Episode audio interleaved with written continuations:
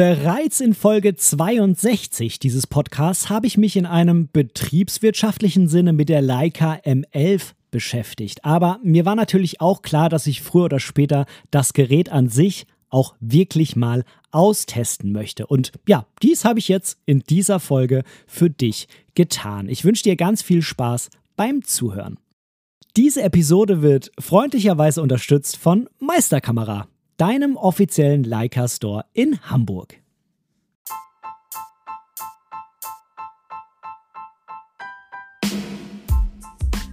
Moin und herzlich willkommen zu Momente deiner Geschichte, dem tiefgründigen Fotografie-Podcast.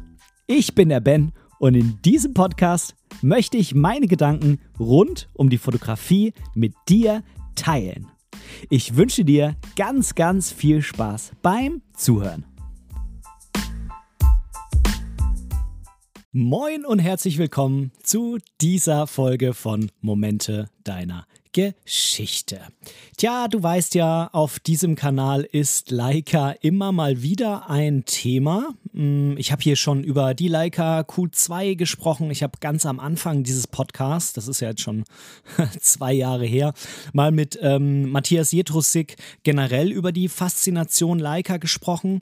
Und ich habe in der Folge 62, ist jetzt aber irgendwie auch schon wieder über 40 Folgen her, 50 quasi, ähm, fast schon, ähm, habe ich mal die Leica M11 mir angeschaut ähm, und zwar aus einem bisschen anderen Blickwinkel. Ich hatte die Kamera damals noch nie in der Hand gehabt, ähm, habe aber aufgrund des stolzen Preises von 8.350 Euro bei der Einführung ähm, als studierter Volkswirt mir mal ja so eine ganzheitliche Betrachtung der Leica M11 ähm, zur Aufgabe gemacht, also vor allem auch betriebswirtschaftlich, wo ich mich gefragt habe, wie kann es denn überhaupt zu so einem Preis kommen und ist der überhaupt aus rein objektiver Sicht gerechtfertigt?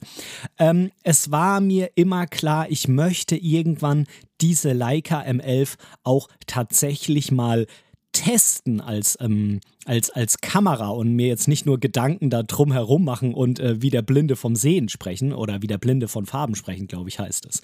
Ähm, und ähm, ja, es war jetzt tatsächlich so, dass ich die Kamera einmal testen durfte. Und ähm, ja, wie ist es dazu gekommen? Ähm, ich habe äh, damals ja auch die Q2 schon von Meisterkamera in Hamburg ausleihen dürfen für eine Podcast-Folge und ich habe äh, Meisterkamera einfach gefragt, ähm, wie sieht es denn aus? Äh, wollt ihr vielleicht nochmal eine Podcast-Folge hier sponsern und ähm, mir die Leica M11 mal für ein paar Tage zur Verfügung stellen, dass ich die mal austesten kann? Und tja, Meisterkamera hat da sofort Ja gesagt, das äh, hat mich unheimlich gefreut. Da möchte ich an dieser Stelle natürlich auch nochmal einen riesen Dank aussprechen und ähm, ja, zu Meisterkamera in Hamburg auch einfach mal ein paar Worte verlieren. Ähm, wie du, lieber Zuhörer, Zuhörer weißt, wenn ich hier irgendwas im Podcast empfehle oder wenn die Podcast-Folge oder auch ein YouTube-Video, was ich mm, mit jemandem zusammen mache, was dann auf dem jeweiligen Kanal kommt. Ich selber ähm, bin da ja nicht so aktiv auf YouTube. Ähm, aber egal, was ich da normalerweise mit jemandem zusammen mache, ich muss da immer sagen können, ich will mich da auch hinstellen und ähm, in gewisser Weise den anderen auch vertreten können. Also ich mache eigentlich nur Dinge mit jemandem zusammen, ähm, wenn ich mit dem super klarkomme und wenn ich auch ja, ein Stück weit überzeugt bin von dem, was derjenige macht. Und ähm, ich habe auch schon Kooperationsanfragen von Firmen bekommen, die ich abgelehnt habe, weil ich einfach gesagt habe, nee, entweder ähm, das passt so nicht so wirklich, ich benutze das Zeug nicht, was da verkauft wird von dieser Firma, oder es passt auch einfach so vom Mindset her nicht. Aber bei Meisterkamera ist es halt anders. Also Meisterkamera ähm, ist ein unheimlich toller Laden, ähm, der mir persönlich wirklich gut gefällt aus, aus mehreren Punkten. Und das möchte ich dir an der Stelle ähm, mal erzählen. Ähm, ja, Meisterkamera ähm, hat äh, einen offiziellen Store in Hamburg, ähm, hat auch noch einen Store in, ähm, in Berlin und ähm, auch in München. Die gehören ja, so ein bisschen zusammen zur Meisterkamera. Ähm, aber in, in Hamburg mh, hm, hat es noch den charmanten Vorteil, wie ich finde, abgesehen davon, dass es natürlich in der Nähe von mir zu Hause ist, ähm, dass äh, Meisterkamera, also der offizielle Leica Store in Hamburg, mh, hm, zusammengelegt ist mit dem sogenannten Fotohaus. Und äh, das Fotohaus ist ähm, ein Fotoladen, der sich um alle anderen Marken abseits von Leica kümmert. Und das Schöne ist, die beiden sind zusammen in einem, wie ich finde, sehr, sehr stylisch, modern eingerichteten Geschäft in Hamburg. Und ähm, das heißt, du gehst dahin und du bekommst dann in Anführungszeichen nicht nur Leica, sondern du hast da alle Fotomarken vertreten und zwar mit, mit Neuware und auch mit Gebrauchtware. Und das finde ich ziemlich cool, denn ich habe zum Beispiel damals auch dort ähm, mein ganzes Canon-Equipment veräußert ähm, und mir dann direkt ähm, meine Fuji X-T4 4 mit Objektiven gekauft. Das heißt, ich habe getauscht sozusagen, wenn man so will.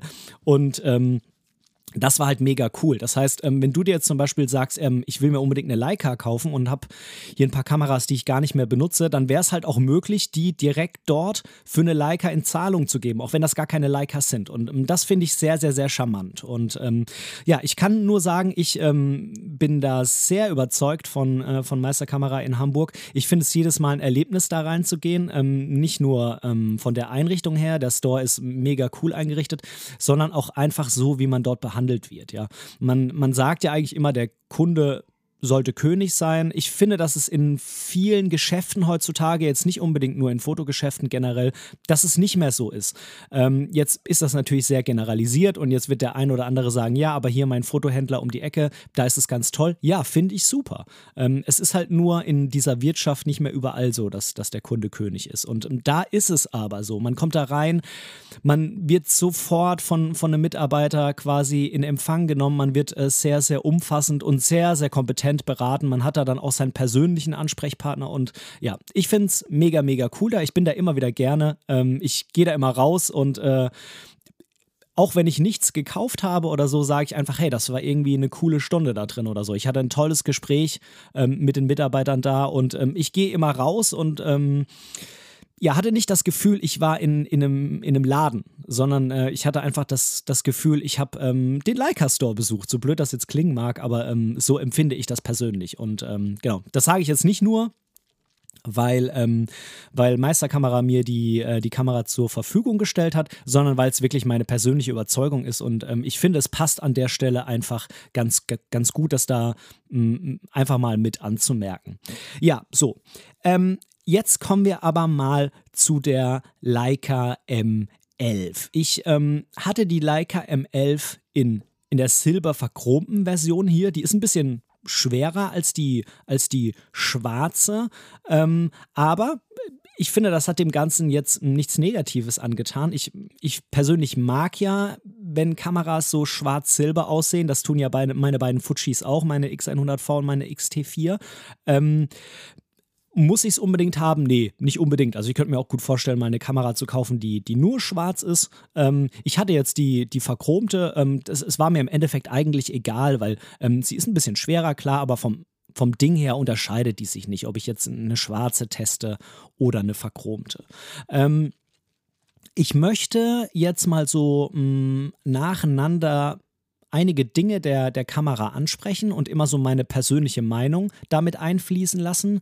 Ähm, dann noch mal kurz was zu den Bildern sagen, die ich damit gemacht habe. Ich werde dir die Bilder natürlich auch ähm, in den Show Notes wieder bereitstellen zum Anschauen. Das heißt, wenn du den Link hier in den Show Notes einmal anklickst, landest du auf meiner Website und äh, da ähm, beim ähm, ja, dazugehörigen Blog-Eintrag zu dieser Folge und da werde ich auf jeden Fall einiges an Bildern einstellen, denn ich habe natürlich schon ein bisschen mehr mit der Kamera fotografiert. Ähm, ich hätte gern noch mehr fotografiert damit. Ähm, ich hatte eigentlich auch noch ein Porträtshooting geplant mit Matthias Jetrusik, den ich vorhin schon mal erwähnt habe, und einem Model.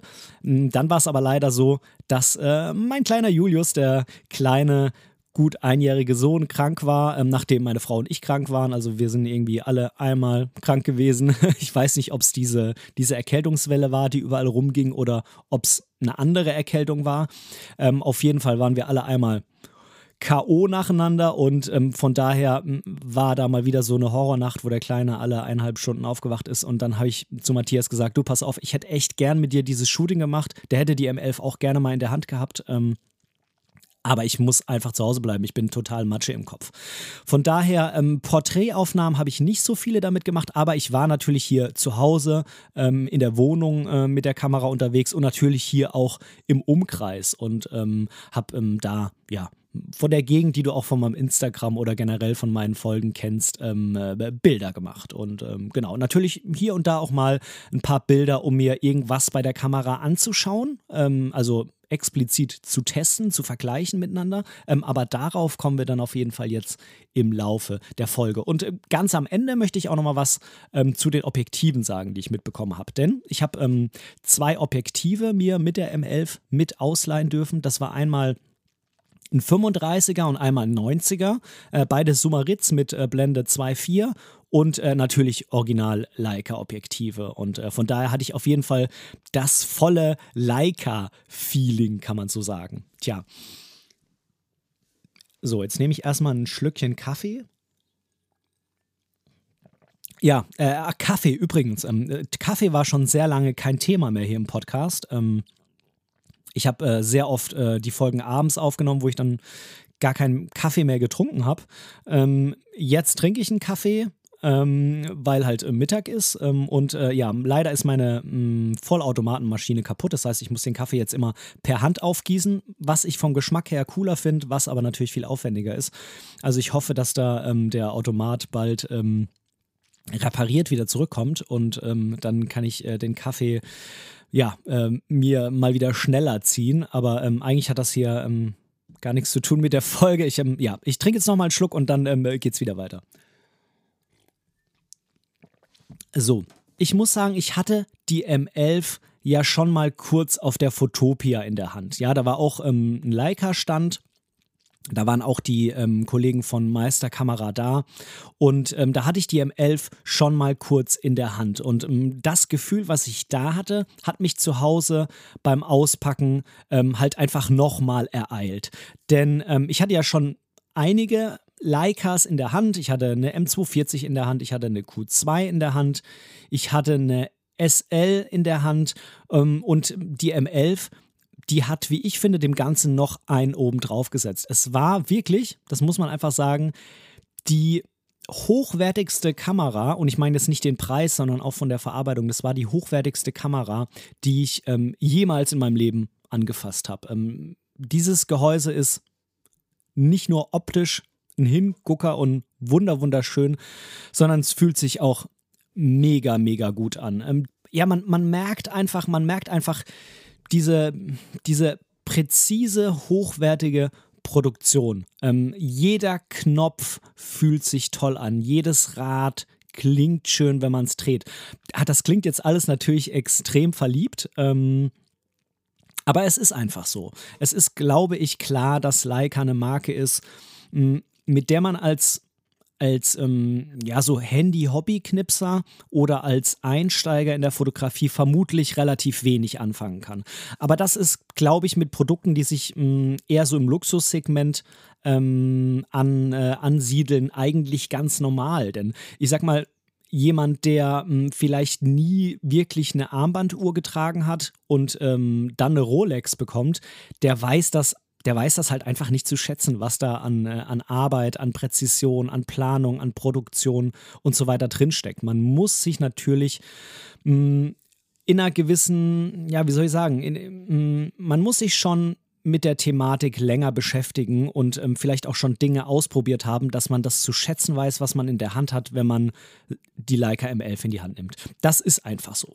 Und ähm, ich fand sie wunderschön und ähm, ich fand es auch super cool, dass sie auf den ersten Blick auch gar nicht wirklich zu unterscheiden ist von den anderen M-Kameras. Das ist ja etwas, was Leica vor allem gerade bei der M-Reihe, das ist ja nun mal auch die die, ja, ich würde sagen, die absolute Traditionsreihe von, von Leica, ähm, was sie halt auch versucht. Sie versucht immer mit den neuen Kameras mh, mm, einen Großteil an die alten Kameras anzuknüpfen, aber eben das Ganze dann mit modernen Dingen zu unterfüttern. Und ähm, ja, sie ist wunderschön. Sie ist ähm, schwer. Ich, ich glaube, auch die schwarze mit den 100 Gramm weniger hätte sich genauso massiv schwer und ähm, wertig angefühlt. Und ich persönlich finde sie halt auch wunderschön. Also wenn, wenn ich die Augen zumache und denke an eine Kamera, dann denke ich immer an diesen Rangefinder-Style. Ja, diese Messsucherkameras. Ob das jetzt am Ende eine Leica ist oder so eine Fuji X100V oder so eine X Pro 3, also dieser Stil der Messsucherkamera, der, der Ursprung der Kleinbildfotografie sozusagen, das ist eigentlich immer das, woran ich denke, wenn ich die Augen zumache und mir eine Kamera vorstelle. Und ja, diese Kamera, die passt natürlich eins zu eins in diese Vorstellung rein. Das muss man einfach sagen. Und was man halt auch sagen muss, für Vollformat, und das darf man halt nicht vergessen, für Vollformat ist diese Kamera halt auch wirklich schön klein. Ich weiß, es gibt da Diskussionen, wo ähm, gerade Menschen mit sehr großen Händen dann sagen, das ist mir vielleicht auch zu klein. Ich habe lieber eine Kamera, die, die, ein größeres Gehäuse hat, wo ich mit, mit der Hand besser so den Griff erfassen kann, wo so eine Mulde ist und so weiter. Ja, es, also eine Leica ist mit Sicherheit nicht für jeden was, äh, in, in mehrerlei Hinsicht. Das muss man ganz klar sagen. Also man muss das schon so mögen, wie es ist. Und ähm, ich persönlich habe relativ kleine Hände.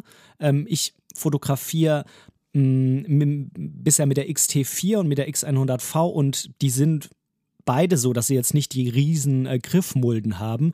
Aber ich muss ganz ehrlich sagen, ich persönlich ich brauche es auch nicht. Also selbst bei einer Hochzeit, wo ich mehrere Stunden fotografiere, fehlt mir ähm, das nicht. Es mag vielleicht anders sein, wenn ich jeden Tag ähm, fünf, sechs, sieben, acht Stunden so eine Kamera in der Hand hätte und fotografieren müsste, dann wäre es vielleicht anders. Aber so wie ich die Kamera benutze, ich kann ja immer nur von mir sprechen, ähm, finde ich, dass die sich super anfühlt und mich stört das überhaupt nicht, dass da irgendwie so eine, so eine Griffmulde fehlt. Zumal ich ja gerade bei so einer Leica eigentlich immer die andere Hand noch mitbenutze, um zu fokussieren. Ähm, und von daher habe ich da eigentlich immer zwei Hände dran und dann ist das auch was anderes. Es, wie gesagt, es mag sicherlich was anderes sein, wenn man oft einhändig irgendwie fotografiert oder so. Aber hm, das, wie gesagt, ich kann da nur von mir und meinem Anwendungsfall reden und da passt das so. Ähm, das Gehäuse ist zudem, wenn man sich das mal anschaut, mh, hm, es, es ähm, ja, wie soll ich sagen, also Leica hat sich selbst ja mh, hm, diesen Spruch reduziert auf das Wesentliche gegeben und ich finde, das ist auch nicht nur ein Spruch, den jetzt Leica einfach mal so raushaut und dann nicht tut, was sie sagt, ähm, die Firma, sondern das ist einfach so. Wenn man sich so eine M11 anschaut, aber das gilt eigentlich prinzipiell für alle M-Kameras, dann ist das nicht überladen mit Knöpfen und Rädern und Schräubchen und Dingen, sondern da sind halt die Sachen drauf, die man unbedingt braucht. Ähm, Leica hat das Bedienkonzept natürlich im Laufe der Jahre und der Versionen noch weiter modernisiert, während jetzt bei der M11 nur drei Knöpfe hinten sind, ein Rad, äh, ein Steuerkreuz und in der Mitte vom Steuerkreuz nochmal ein Knopf, waren bei der M240 zum Beispiel noch deutlich mehr Knöpfe hinten drauf. Ähm, also Leica ist da konsequent auch diesen Reduktionsgedanken immer weitergegangen und ähm, wir erinnern uns früher bei den, bei den Film-Leicas, ja, da waren natürlich gar keine Knöpfe da. Da war das äh, Rad hinten, um die ISO einzustellen, also die ASA, die der Film hatte. Man, äh, die ASA war natürlich fest, aber man konnte die eben einmal einstellen, dass die Kamera bei der Belichtungsmessung weiß, was für ein Film das eingelegt ist. Und das war's, denn da gab es ja auch keinen Bildschirm. Und ich finde, diese konsequente Reduzierung, die finde ich toll. Die macht die Kamera, ähm, tja, die, die sorgt dafür, dass wenn man die Kamera in die Hand nimmt, und ähm, sich da mit der Bedienung ähm, anfreundet, dass man auch gleich dazu gezwungen wird, nicht zu viel rumzustellen, sondern sich auf das Wesentliche wirklich zu konzentrieren, nämlich Blende, Zeit, ISO, vielleicht mal hinten äh, auf dem Bildschirm der, das Bildergebnis zu prüfen und äh, wenn man es unbedingt mal machen will, auch den Live-View hinten zu benutzen. Aber ansonsten ähm, soll man mit der Kamera eben fotografieren und nicht rumspielen. Ähm, genau, jetzt habe ich es gerade schon mal angesprochen, Live-View hinten. Sucher. Hm, ich weiß nicht, inwieweit du dich mit, mit, mit Messsucherkameras mal beschäftigt hast. Aber ich möchte an der Stelle mal ganz kurz erklären, was eigentlich so ein Messsucher ist. Heute haben ja die allermeisten Kameras ähm, elektronische Sucher, das heißt wie der Bildschirm hinten drauf, nur in klein und äh, da guckt man dann durch. Und ähm, bei einer Leica M ist es tatsächlich so, dass sie einen Messsucher hat. Und ein Messsucher ist salopp gesagt nichts anderes als eine Glasscheibe, durch die man durchschaut. Da werden dann die ähm, ja die Rahmen eingeblendet, äh, je nachdem, was für eine Brennweite man äh, gerade vorne drauf geschraubt hat. Und dann guckt man da durch. Und durch die Rahmen kriegt man dann angezeigt, was ist denn jetzt auf dem gemachten Foto dann ähm, drauf. Ne? Ähm, da man ja nicht wie zum Beispiel bei einer Spiegelreflexkamera durchs Objektiv schaut, wo man sofort sieht, was ist später auf dem Bild drauf, ähm, guckt man ja bei dem Messsucher immer durch diese Glasscheibe durch. Das heißt, egal was ich für ein Objektiv drauf mache, ich habe immer quasi den Glasscheibenblick. Es ändern sich dann halt nur die eingeblendeten Sucherrahmen. Scharfstellen, also es gibt keinen Autofokus. Dafür aber, wie angesprochen, eben den Messsucher. Und bei einem Messsucher hat man mh, mm, in der Mitte dieses, äh, dieses, ähm, dieses optischen Suchers, den ich dir eben schon mal erklärt habe, hat man so ein rechteckiges Feld. Und in dieses Feld ähm, wird quasi mh, mm, ein zweites Bild mit rein projiziert. Und man muss dann eben so lange am Objektiv drehen und scharf stellen, bis die beiden Bilder übereinander lappen. Und dann ist es scharf gestellt. Das ist vielleicht ein bisschen schwierig, sich vorzustellen. Ähm, ich bin mir sicher, da gibt es genug YouTube-Videos, ähm, wo man einfach mal bei YouTube eingeben kann, äh, Messsucher Leica und dann kriegt man das durch den Sucher im Video gezeigt, wie das dann ungefähr aussieht. Wenn du dir es überhaupt nicht vorstellen kannst oder es einfach mal ausprobieren willst, dann wie gesagt, geh einfach mal zur Meisterkamera und äh, lass dir mal eine Leica da in die Hand geben, eine Leica M, und dann kannst du das mal nachempfinden, wie das so ist. Ähm, ich kann dir sagen, ähm, es ist ein ganz besonderes Erlebnis, mit so einem Messsucher scharf zu stellen, gerade in der heutigen Zeit mit Autofokus und elektronischem Sucher. Ähm, es fotografiert ja auch fast keiner mehr gefühlt mit ähm, Spiegelreflexkamera, wo man zumindest noch das echte Bild über den Spiegel gesehen hat, ähm, sondern heute benutzt ja eigentlich fast jeder elektronischer Sucher, äh, einen elektronischen Sucher und ich möchte da die Vorteile auch gar nicht absprechen. Die sind natürlich da. Nur dieses Gefühl, ähm, quasi die Realität zu sehen. Und zwar überhaupt nicht beeinträchtigt, noch nicht mal durch das Objektiv wie bei einer Spiegelreflex, sondern eben einfach nur durch eine Glasscheibe. Das ist schon ein, ein, tolles Gefühl, was einen, wie ich finde, auf jeden Fall näher an das, an das Motiv, an die Welt bringt. Ähm, es ist natürlich so, dass es damit sehr, sehr schwierig ist zu fokussieren, gerade am Anfang. Und ich muss zugeben, mich hat das wirklich zum Verzweifeln gebracht. Das, mu das muss man wirklich mal so sagen. Ich hatte äh, ja zum längeren Testen eigentlich nur die Q2 da. Die ist mit elektronischem Sucher und Autofokus und allem und hatte die M bisher immer nur mal so ein paar Minuten in der Hand. Ähm, und ähm, jetzt, wo ich gesagt habe, okay, ähm, ich mache das jetzt mal ein paar Tage und versuche mal meine Katze zu fotografieren, ähm, die sich bewegt, das ist eine Herausforderung. Das hat mich teilweise wirklich auch echt zum Verzweifeln gebracht. Ähm, ich habe das Gefühl, dass ich schon besser geworden bin in den paar Tagen. Ähm, aber ähm, ähm wie soll ich sagen, es hat mich auf jeden Fall nachhaltig herausgefordert, um es mal so auszudrücken. Ich glaube aber auch, wenn man das lange genug übt und besser darin wird, dass man ähm, ja, also ob man wirklich so schnell wie ein Autofokus irgendwann wird, weiß ich nicht, wie ein gut funktionierender Autofokus. Ähm, aber ich glaube, dass man verdammt schnell damit werden kann, weil man irgendwann dieses Muskelgedächtnis entwickelt. Ähm, wenn man jetzt zum Beispiel dieses, äh, dieses Fokusstäbchen an den Objektiven benutzt, diese ähm, kleine Fingermulde da. Oder auch generell, dass man einfach das irgendwann im Gefühl hat, wann ist es scharf, wo muss ich hindrehen. Aber ähm, da war ich natürlich ähm, bei diesen paar Tagen Testen weit, weit, weit davon entfernt. Aber man kann sagen, ähm, diese Messsuchertechnik, die ist natürlich hochkompliziert und äh, komplett mechanisch und die ist einfach mega ähm, cool gemacht von Leica. Die ist, ähm, man merkt, wie viel Arbeit in dieser Messsuchertechnik steckt, in der Entwicklung, in der Produktion.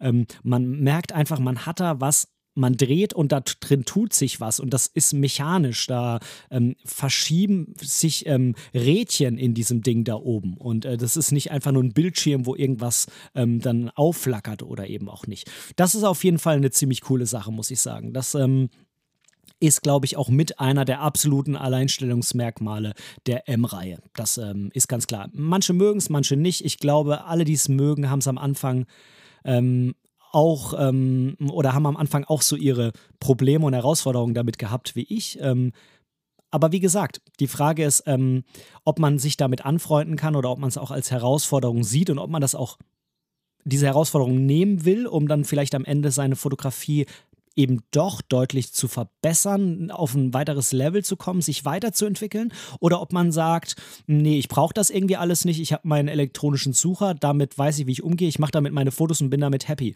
Und äh, da gibt es auch kein besser oder schlechter. Das muss einfach jeder für sich entscheiden, ob er da mh, hm, diesen Lernprozess, diesen Schritt gehen will mit so einer M und mit so einem Messsucher. Ähm, ganz kurz zum Menü. Also das Menü ist sehr, sehr, sehr aufgeräumt. Auch das kommt diesem ähm, Wesent äh, dieser Reduktion auf das Wesentliche auf jeden Fall, dem wird das gerecht. Oh, das war jetzt ein sehr beschissener deutscher Satz, aber ähm, ich glaube, du weißt, was ich damit sagen will. Das wird ähm, dem, dem, dem Leica-Slogan da auf jeden Fall gerecht und es ist sehr übersichtlich. Und natürlich ist es so, ähm, dass jetzt im Laufe der technischen Weiterentwicklung und in diesen M-Kameras ist auch immer mehr Technik drin, natürlich da Menüpunkte dazukommen und das Menü größer wird. Nichtsdestotrotz merkt man, dass Leica eben versucht, es möglichst übersichtlich zu gestalten, übersichtlich zu halten und auch eben nicht jeden, ich sag mal, modernen neuen Scheiß damit reinzupacken, sondern eben nur dann, wenn es dem Fotografen auch wirklich was bringt, wenn, wenn es ähm, einem eine Einstellmöglichkeit gibt, die man auch wirklich braucht. Denn ähm, ich sag mal so, ich kann mittlerweile mit meinen Fuji-Kameras ziemlich gut umgehen und ähm, ich weiß, wo was in den Menüs ist und ich habe mir die wichtigsten Sachen auf Shortcuts, ähm, in, entweder in, in das Favoritenmenü oder auf einen äh, Knopf oder so gelegt. Aber wenn wir mal ehrlich sind, mindestens 50 Prozent des Menüs brauche ich halt gar nicht, nicht mal manchmal. Ich brauche es einfach nicht. Und ähm, diese Dinge sind zum Beispiel in der Leica dann überhaupt gar nicht drin. Und, das ist auch ein ganz, ganz, ganz großer Faktor.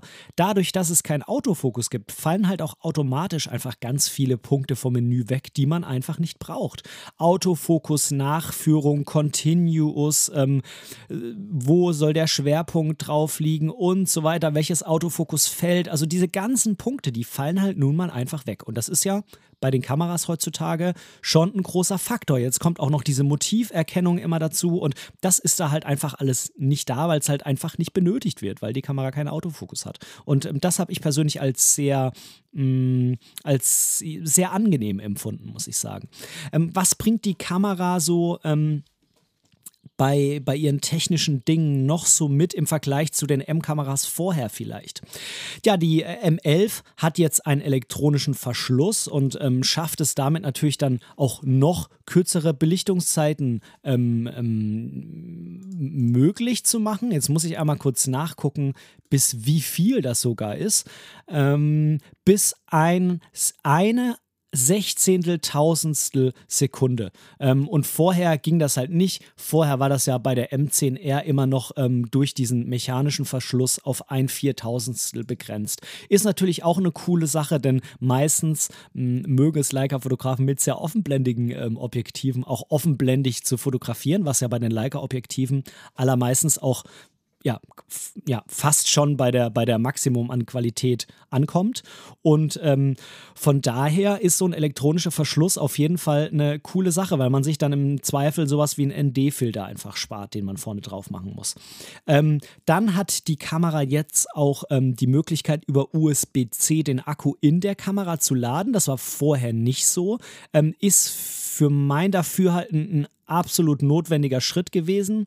Ähm, hätte man wahrscheinlich auch schon bei der M10, M10R irgendwie einbauen können. Gut, jetzt hat es halt ein bisschen länger gedauert. Dafür ist es halt auch bei Leica so, die sagen immer, wir bauen erst dann was ein, wenn wir auch wirklich sicher sind, dass es ähm, gut funktioniert. Und ähm, von daher ähm, äh, da brauchen wir uns jetzt nicht drüber unterhalten, ob man das auch schon hätte früher einbauen können. Jetzt ist es da und es ist natürlich eine super Sache. Gleichzeitig haben die es trotzdem auch so gemacht, dass der Akku viel länger hält als bei der M10. Denn während jetzt bei der M240, das ist ja sozusagen der Vorgänger von der M10, der Akku noch Ewigkeiten gehalten hat, war bei der M10 es schon so, dass man mehrere Akkus mitnehmen musste. Jetzt bei der M11 ist das Ding auf jeden Fall größer geworden und ähm, die Kamera bestimmt auch ähm, bei, der, bei, der, ähm, bei der Nutzung effektiver. Von daher habe ich mir jetzt schon sagen lassen, also der Akku ist wirklich gut und ich persönlich beim Benutzen ähm, habe auch nicht das Problem gehabt, dass ich irgendwie mal hätte laden müssen. Es hängt natürlich gerade bei so einer Messsucherkamera auch immer davon ab, wie viel ich das Display benutze. Denn wenn ich jetzt nur den Messsucher nutze und vielleicht auch zum Beispiel die, ähm, die Bildrückschau ausgestellt habe, dann braucht die Kamera natürlich kaum Strom im Gegensatz zu so einer ähm, spiegellosen Kamera, die halt die ganze Zeit so einen elektronischen Sucher mit Saft versorgen muss. Ja, also dieses kleine Display. Und äh, von daher ähm, Akku war wirklich top. Und als letztes, ja, ich würde mal sagen, so ein kleines Goodie, ähm, sind noch 64 GB interner Speicher eingebaut. Das ist cool, weil man das zum Beispiel als, ähm, ja, wie soll ich sagen, als Ersatz für den fehlenden zweiten Speicherkartenslot nutzen kann oder man kann natürlich auch einfach, wenn man mal seine SD-Karte vergessen hat, einfach diesen internen Speicher nutzen, um drauf zu fotografieren. Ähm, hätte ich mir einen zweiten SD-Karten-Slot gewünscht. Ich weiß nicht, warum es Leica nicht gemacht hat. Ähm, den gab es bisher bei den M-Kameras nie. Ähm, ob es jetzt ähm, da mal Probleme gab und eine Speicherkarte ähm, kaputt gegangen ist oder nicht, ich habe nicht davon gehört bei einer Leica, bei anderen Kameras schon. Ob das an der Kamera lag oder an der Speicherkarte oder der Kombination, kann ich nicht beurteilen. Ähm, ich weiß auch nicht, ob so ein zweiten, zweiter Speicherkartenslot das irgendwie alles vergrößert hätte. Von daher, ja, es ist so, wie es ist. Ähm, mich persönlich hat es jetzt nicht gestört. Ich habe die Kamera allerdings auch nicht professionell genutzt. Denn zum Beispiel bei so einer Hochzeit bin ich schon immer ganz froh, wenn ich zwei Speicherkarten habe, die ich parallel beschreiben kann. Jetzt ist mir noch nie eine Speicherkarte kaputt gegangen. Ähm, ich will aber eigentlich auch die Erfahrung nicht machen und vor allem nicht, äh, wenn ich nur eine Speicherkarte beschreiben kann. Und ich weiß nicht, gerade bei den Dateigrößen, wie lange dann am Ende diese 64 GB interner Speicher da wirklich ähm, ausreichen. Ich glaube nicht, dass man da wirklich ähm, von so einer 12, 14 Stunden Hochzeit, ähm, dass das reicht, um da alles drauf zu backuppen. Glaube ich nicht. Aber ich weiß auch nicht, wie viele tatsächlich so eine Leica M11 dann äh, bei der Hochzeitsfotografie oder so nutzen. Ähm, ja, auf jeden Fall ist dieser 64 GB interne Speicher definitiv besser als äh, einfach nur ein Slot zu haben. Da brauchen wir uns, glaube ich, auch nicht drüber zu streiten. Dann kommen wir zu dem, mh, hm, ja, ich würde eigentlich sagen, zu der größten Neuerung bei der Leica M11 im Vergleich zu den Vorgängern und zwar auch zur Leica M10R. Denn die M10R, die hatte ja. Ähm, äh, die R hat ja immer einen größeren Sensor als die normale Leica, ähm, ähm, äh, als, die, als die normale Leica-Version mit, der gleichen, mit der gleichen Generation. Und die Leica MR, die hatte ja schon mh, mm, 40,9 Megapixel. Und da setzt jetzt die M11 eben nochmal einen drauf und hat einen Sensor eingebaut mit sage und schreibe 60 Megapixeln. Und es war Leica wohl klar, dass natürlich nicht jeder immer mit 60 Megapixeln fotografieren will. Das ist, glaube ich, klar. Und von daher ähm, haben die was, wie ich finde, ziemlich Cooles gemacht. Die haben diesen Sensor ähm, ich weiß nicht, ob es wirklich an der Bauart einen großen Unterschied macht oder nur softwaretechnisch, aber die haben es so hinbekommen, dass man diesen Sensor mit drei verschiedenen Auflösungen nutzen kann. Und zwar nicht dadurch, dass man einfach reinkroppt, das könnte man ja auch machen, sondern durch eine relativ geschickte ähm, Zusammenfassung der Pixel ähm, schafft es Leica halt, ein Full Sensor Readout, also den kompletten Sensor zu nutzen, mit der Wahl von drei verschiedenen Auflösungen, nämlich einmal mit den 60 Megapixeln, einmal mit 36 oder auch mit 18. Und der Sensor an sich ähm, ist auch ähm, rückseitig äh, belichtet, das heißt dann Backside Illuminated, das ist im Moment der absolute Trend.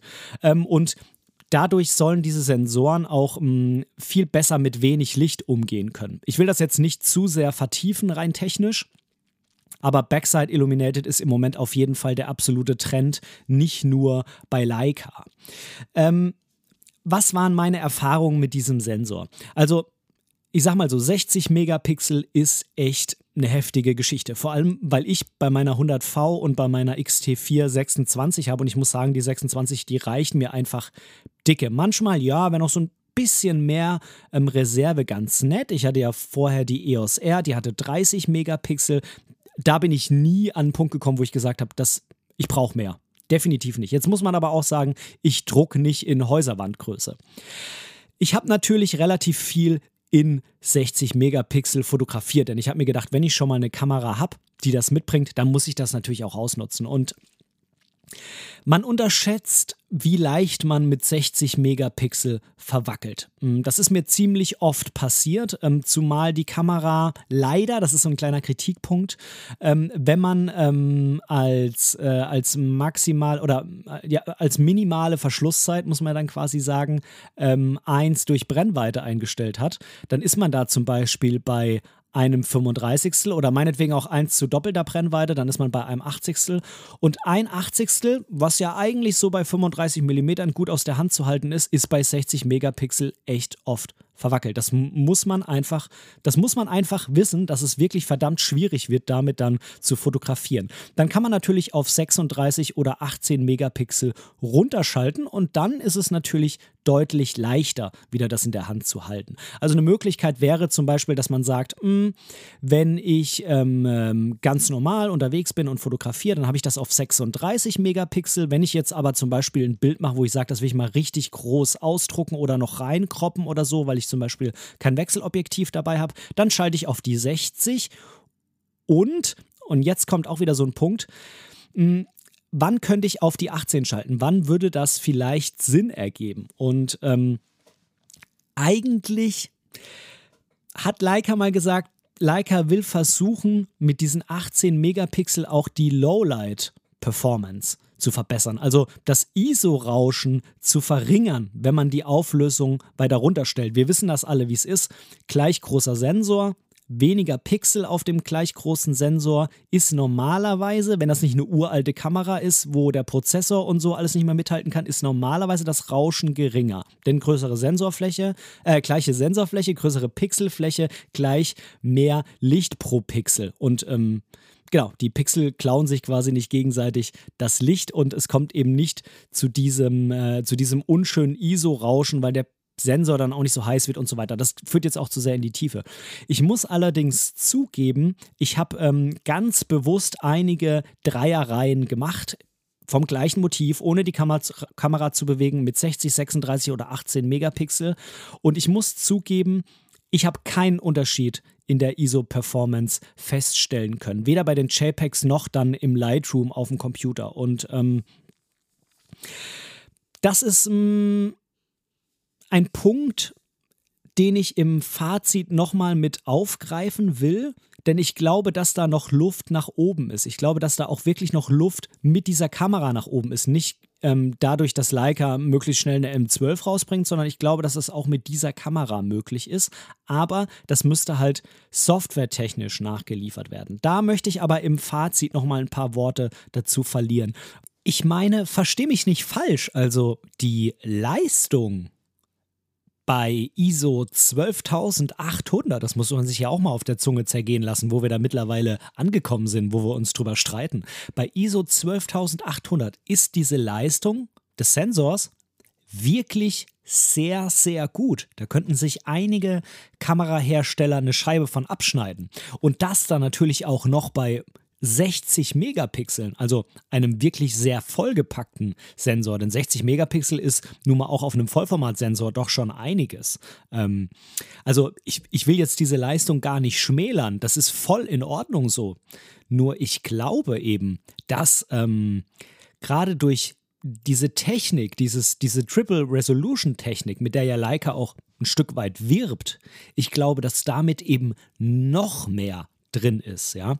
Also super Leistung, aber ich glaube, es ist eben noch deutlich mehr Luft nach oben. Was mir halt auch aufgefallen ist, dass, und ich habe jetzt wirklich nicht den ältesten Rechner, ich habe hier einen iMac 27 Zoll, Quad-Core, bla bla bla, ähm, mit den 60 Megapixel hat der echt wirklich zu kämpfen gehabt. Und da hat es auch keinen Spaß mehr gemacht, die zu bearbeiten, weil er wirklich geruckelt hat. Und das kenne ich von meinem Lightroom so halt gar nicht.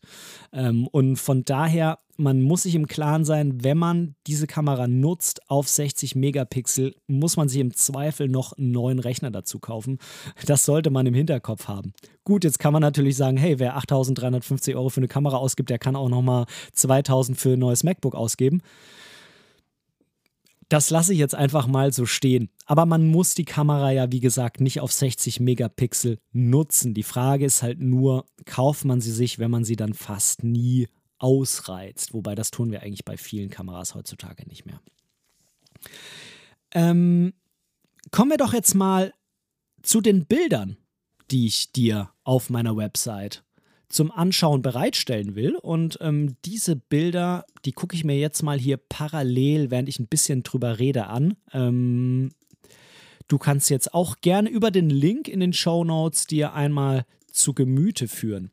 Ähm, ja, ich habe, ähm, wie gesagt, hier zu Hause ähm, Fotos gemacht von äh, unserem Kater, dem Pepe. Ich habe ähm, aber auch mal sowas wie diese ähm, Seifenblasendose da fotografiert. Die ist übrigens mit ISO 4000 fotografiert. Ähm, ich habe mal ein Haus in der Nachbarschaft fotografiert, mal so ein Strom. Ach, das ist äh, übrigens ein Bild, wo ich unbedingt was dazu sagen will. Ähm, das ist ein Bild mit so einem, St so einem Stromkasten, wo so ein äh, Sticker drauf ist mit Heidschnuckenweg. Wir wohnen hier direkt am Heidschnuckenweg. Das ist so ein Wanderweg durch, durch die Heide hier in Niedersachsen. Da habe ich mal ähm, die Naheinstellgrenze von diesem 35 mm Objektiv ausgereizt und ähm, habe auf diesen, habe also quasi die Naheinstellgrenze eingestellt. Das bei äh, Leica aufgrund dieser Messsuchertechnik ähm, im Normalfall 70 cm, ist bei 35 mm nicht so viel und ähm, hat ähm, mich auf jeden Fall auch dazu gebracht, äh, mir zu überlegen, wenn es denn mal eine Leica wird, müsste es vielleicht auf jeden Fall ein 35er werden, weil es meine Lieblingsbrennweite ist, aber vielleicht auch noch was Längeres, dass ich ein bisschen näher rankommen kann, weil man da schon eingeschränkt ist mit 70 cm. Das habe ich äh, mehrmals gemerkt. Aber wie auch immer, ich habe dann mal die Naheinstellgrenze eingestellt, nämlich 70 cm, und bin dann mit der Kamera so lange zurück und vor, bis es mit dem Fokus gepasst hat. Ne? Damit ist ja klar, okay, näher könnte ich nicht ran. Dann habe ich ähm, quasi dieses Heidschnuggenweg-Schild fokussiert und ähm, rechts dann eben sieht man im unscharfen Impoquet den Wald im Hintergrund. Das war äh, an so einem Waldrand, dieses äh, Ding. Und es sieht halt echt verdammt geil aus. Also dieses Bouquet ist so butterweich und zart, dass sich das halt, ja, ich würde sagen, nach Leica-Look anfühlt, wenn man sich das anschaut. Äh, vielleicht sehe es auch nur ich, vielleicht ist es auch mit Objektiven und Kameras diverser anderer Marken möglich, aber ich finde schon, dass man das irgendwie da sieht. Ähm, liegt natürlich, wie gesagt, auch an den Objektiven, die ich hatte, denn die waren original von Leica und mh, mm, auch wenn sie nicht so extrem offenblendig waren, haben die halt einfach eine mega, mega gute Abbildungsleistung bei Offenblende. Und das hier war mit 2.4 gemacht. Und ähm, selbst dieser Zaun hier links, den man noch im Hintergrund sieht von diesem Stromkasten, verläuft so wunderschön organisch in den Hintergrund. So kann man es, glaube ich, ausdrücken. Man hat nicht so diese, dieses Gefühl, okay, ab da fängt jetzt irgendwie die Unschärfe an und ab da ist es dann unscharf und hier ist es so hm, noch scharf, sondern man hat so einen wunderschönen Verlauf nach hinten, hm, der sich so, der so schön aussieht, so organisch. Anders kann ich es nicht beschreiben. Ja, das wollte ich mal zu dem Bild noch dazu machen, weil deswegen habe ich das äh, Bild gemacht, um mir mal wirklich das Bouquet dann anzuschauen. Ja, ich habe ähm, auch das ein oder andere Bild in Schwarz-Weiß konvertiert. Das war ziemlich gut. Das, das, das, hat, das hat wirklich Spaß gemacht. Ähm, das mag vielleicht zum einen daran liegen, dass halt im Moment Winter ist und die Farben halt generell nicht so schön sind ähm, und alles so ein bisschen matt aussieht. Da finde ich, dass Schwarz-Weiß generell gut passt. Ich bin jetzt aber auch im Moment in so einem Schwarz-Weiß-Mut. Das kann aber auch daran liegen, dass die Kamera halt einfach so schöne Daten liefert, dass man das noch gut in Schwarz-Weiß konvertieren kann. Denn ähm, generell die DNGs, die aus der Kamera rauskommen. Die Kameras ähm, produziert DNG-Files, also die RAWs. Die sind so schön neutral, dass wenn man die in Lightroom reinpackt, dass man auch richtig, richtig viel machen kann. Ohne dass es halt mm, so künstlich aussieht. Ich kenne das bei vielen anderen Files von anderen Kameraherstellern, die ich in Lightroom reinpacke und dann schiebe ich mal an dem einen oder anderen Regler, ähm, der vielleicht so ein bisschen mehr eingreift. Vielleicht kennst du das, diesen Dunstentfernregler. Wenn man da zu viel reingibt, sieht das oft ziemlich kacke aus. Also so oft so ähm, spielzeugmäßig, so übertrieben, so übersättigt. Und ich konnte bei den Files von der Leica M11 konnte ich so viel noch an den Reglern drehen, weil die halt sehr, sehr neutral waren, ähm, dass, ähm, dass es dass man so viele Einstellungsmöglichkeiten hatte, ohne dass es mega kacke aussah. Das äh, fand ich richtig, richtig cool. Ähm, sorgt zum einen natürlich dafür, dass man sie ähm, noch mehr bearbeiten muss als andere Files, denn ähm, zum Beispiel bei Fuji ist ja ein relativ starkes ähm, Eingreifen des Herstellers ähm, ähm da, äh, sowohl bei den JPEGs als auch bei den RAWs. Bei Leica ist es nicht so. Dafür haben mir halt auch die JPEGs nicht so gut gefallen von Leica.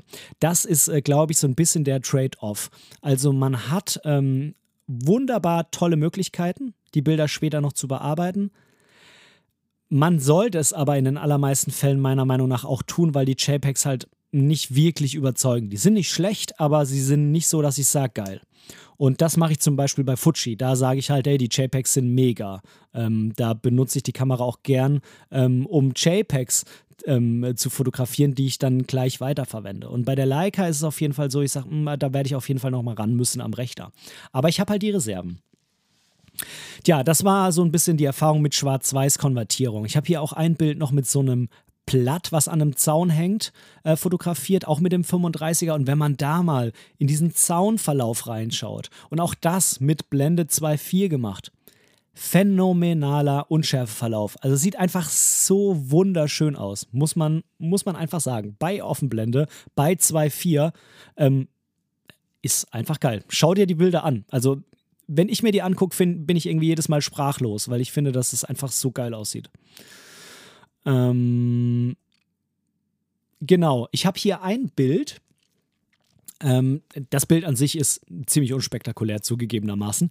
Ähm, da sieht man im Vordergrund so einen Baum, man sieht ein paar Steine und im Hintergrund sieht man solche, ähm, was sind das, solche ähm, Öltankanhänger. Also solche, ähm, solche Tanks, die von LKWs durch die Gegend gefahren werden, wo dann irgendwie Heizöl oder Benzin oder sowas dran ist. Und rechts stehen so ein paar Autos. Ähm, das Bild an für sich ist jetzt nicht so geil. Aber, und, und das ist jetzt wirklich, wie ich finde, ziemlich beeindruckend. Dieses Bild war aus der Kamera extrem unterbelichtet. Das war alles dunkel, da hat man kaum was erkannt. Und ich habe dieses Bild in Lightroom über vier Blendenstufen aufgehellt und dann nochmal die Tiefen hochgezogen. Und das ist am Ende bei rausgekommen. Über vier Blendenstufen. Also wirklich phänomenal. Jetzt kann ich nochmal kurz in Lightroom schauen, ob ich es denn auch mit den 60 Megapixeln gemacht habe am Ende. Mal kurz nachrechnen. 9 mal 6 sind 54. Ja, also das Bild ist mit voller Auflösung 60 Megapixel gemacht und hat noch solche Reserven, ohne dass es sonderlich rauscht. Schau es dir an. Also das hat mich wirklich beeindruckt. Ja, dann habe ich ja nochmal so ein Selfie durch so einen Verkehrsspiegel gemacht. Nochmal die ein oder andere, wie ich finde, ähm, sehr schöne Schwarz-Weiß-Konvertierung. Und ähm, gibt es hier noch was, was ich unbedingt sagen will? Ja, das äh, ist vielleicht noch ähm, der letzte Punkt. Ich habe ein Bild gemacht, wo man ein Gartenhäuschen sieht, was an einem Zaun steht ähm, und im Vordergrund ist ähm, so eine Wiese mit grünem Gras. Die Farben, klar, es war jetzt abends, ne, so Richtung Sonnenuntergang, aber die Farben sind wunder, wunderschön. Ich habe das Bild mh, hm, wirklich an der einen oder anderen Stelle ein bisschen am Regler gedreht, aber es sieht einfach nicht künstlich aus. Und ich habe ganz oft bei ähm, Bildern mh, hm, den Punkt, dass mir das Grün nicht gefällt. Mir gefällt nicht, wie das Grün von Kameraherstellern ähm, interpretiert wird, weil es immer so unschön aussieht im Vergleich zum, zum echten Bild. Das ist irgendwie so mein Fable. Ich habe mit Grün Probleme da, keine Ahnung warum. Bei Fuji ist das Grün ähm, gerade so bei Classic Negative, wie ich finde, ganz cool. Aber hier sieht das Grün phänomenal geil aus. Das, das, so, so wünsche ich mir Grün auf einem Foto. Ähm, und da ist es eben so von Leica geschafft. Das kommt durch diese neutrale Abbildung im Sensor und dann kann ich es halt noch ein bisschen bearbeiten, ein bisschen Kontrast, ein bisschen Farbe oder so dazugeben und es sieht halt einfach wie ein schönes, sattes, ich glaube, das ist der Punkt, sattes Grün aus und nicht immer so ein flaues, komisches Grün. Ja, vielleicht, vielleicht kannst du es nachvollziehen, ähm, vielleicht auch nicht, weiß ich nicht. Alright. Ähm, dann würde ich sagen, ich gehe jetzt mal Richtung Fazit. Hm. Die Kamera, die Verarbeitungsqualität ist über jeden Zweifel erhaben. Da habe ich, glaube ich, jetzt genug davon geschwärmt. Die hat technisch einiges, was sie mitbringt. Man muss den Messsucher mögen, man muss sich auf das System einlassen. Ähm, sie bringt technisch wirklich viel mit, mit den Megapixeln. Sowas wie Geschwindigkeit ist auch nicht das, worauf man bei Leica schauen müsste. Das sind wenige Bilder pro Sekunde. Wenn man eine Sportkamera sucht, ist es nicht die richtige. Ist ganz klar. Das ist eine Dokumentar-, Reportage-, Familien-, Urlaubskamera. So würde ich das, ähm, Porträtkamera natürlich, ne? so würde ich das mal betiteln. Das ist keine Sportkamera, das ist keine Wildlife-Kamera, passt auch äh, nicht mit den Objektiven, weil ähm, so ab 90 mm, geht gerade noch so alles aufwärts, macht mit dem Messsucher keinen Sinn, keinen Spaß und ich kaufe mir ja nicht so eine Kamera und nutze sie dann nur über ein Live-View. Das ist ja Schwachsinn. Also ab und zu mal, wenn man es braucht, aber nicht prinzipiell. Dann brauche ich keine Messsucherkamera, wo ich so viel Geld für so eine mechanische Technik bezahle. Das ist meine Meinung dazu. Ähm, die Kamera bringt wirklich viel mit, aber ich glaube, da geht noch viel, viel mehr und ich hoffe wirklich, dass Leica das softwaretechnisch nachliefert. Die Kamera ist, mh, mm, wie soll ich das sagen, eine Hülle, die erst teilweise mit Leben gefüllt wurde. So kam es mir vor. Eben zum Beispiel dadurch, dass man diese Triple Resolution äh, und ISO-Performance, dass man das noch nicht so wirklich ausnutzt. Ähm, aber ich bin auch der festen Überzeugung, dass es Leica tun wird.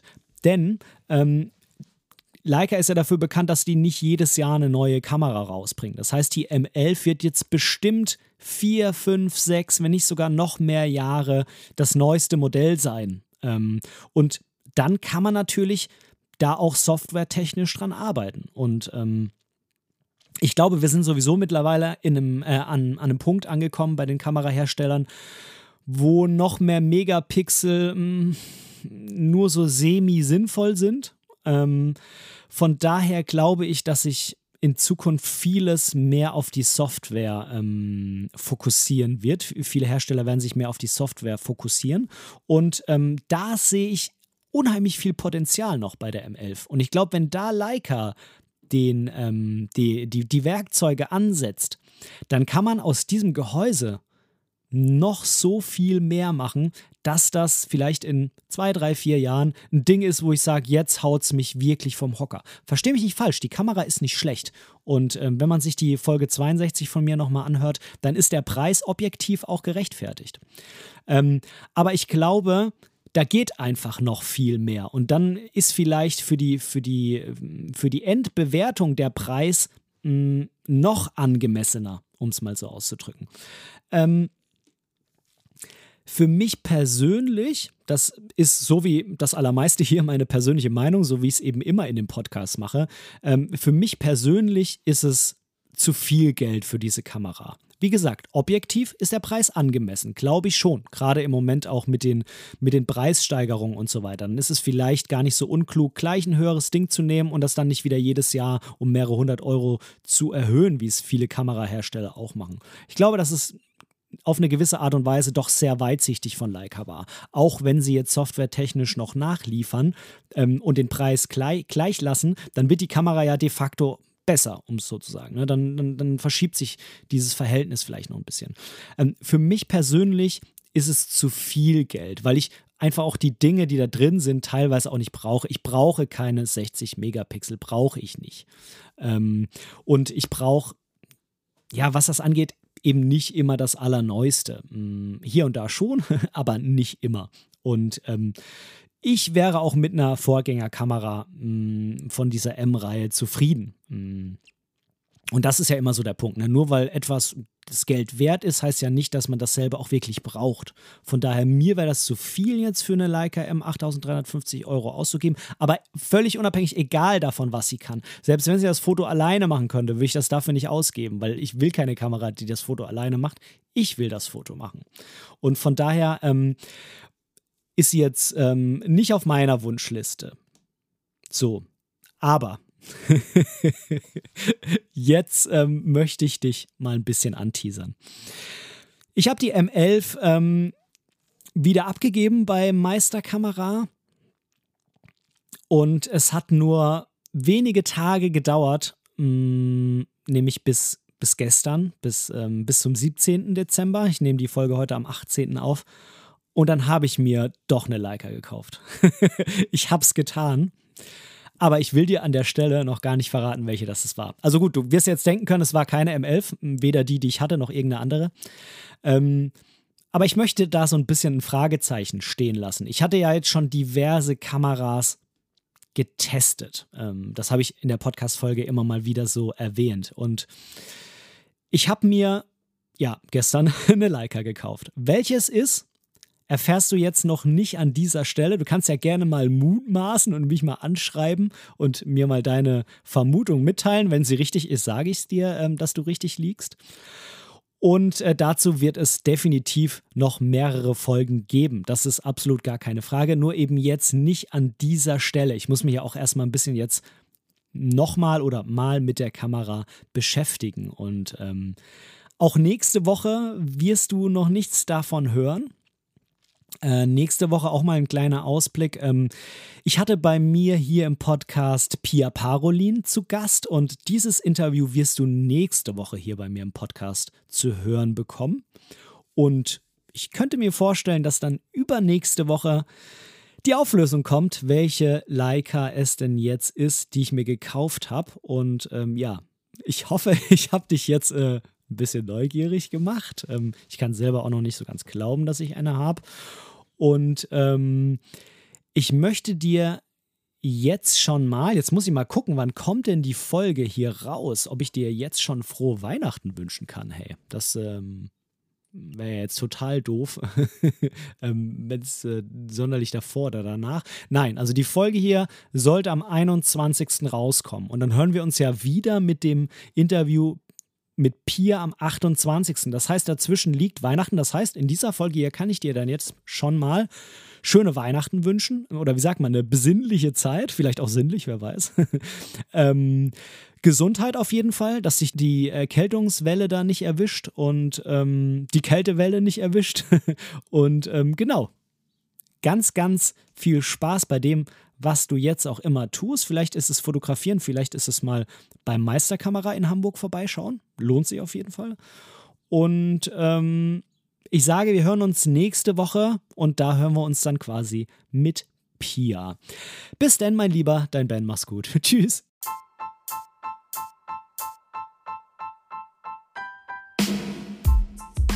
An dieser Stelle möchte ich Danke sagen.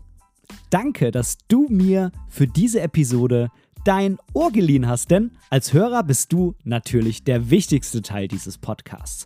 Wenn du irgendwelche Verbesserungsvorschläge hast oder Teil dieser Show werden willst, dann melde dich einfach bei mir irgendwo auf meinem Social Media. Die ganzen Links findest du unten in den Show Notes.